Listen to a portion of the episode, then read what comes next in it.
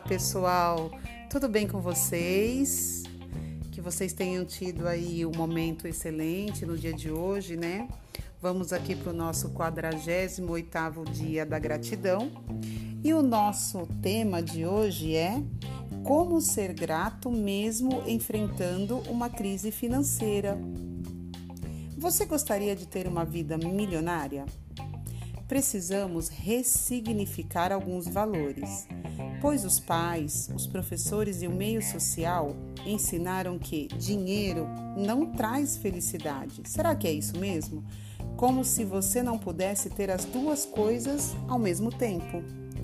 Eu mesma fui refém de crenças limitantes em relação ao dinheiro por muitos anos. Inclusive, nós temos uma aula de crenças limitantes aí no podcast, tá bom?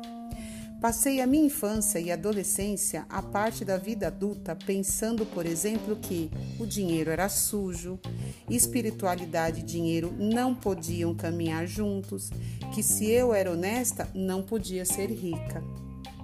Você precisa fazer as pazes com o dinheiro.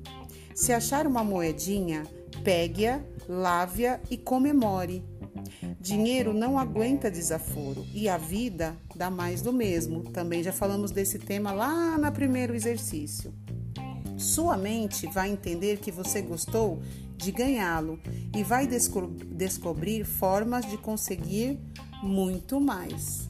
Então, a forma que a gente lida com a nossa realidade, com aquele tema, faz com que a gente viva aquele momento.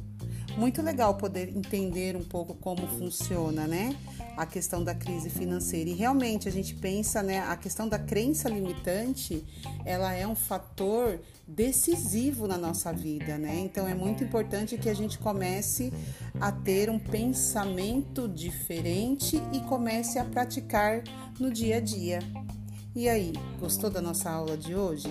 Não esqueça, de repetir a gratidão transforma e agora registre os três motivos pelos quais se sente grato no seu caderno da gratidão, seja do tema de hoje, da lição que aprendeu, ou seja de algo que aconteceu com você no dia de hoje, tá bom? Muito obrigado a todos, gratidão por vocês estarem aqui no meu grupo, gratidão por vocês pertencerem aí ao nosso exercício e amanhã tem mais. Um beijo.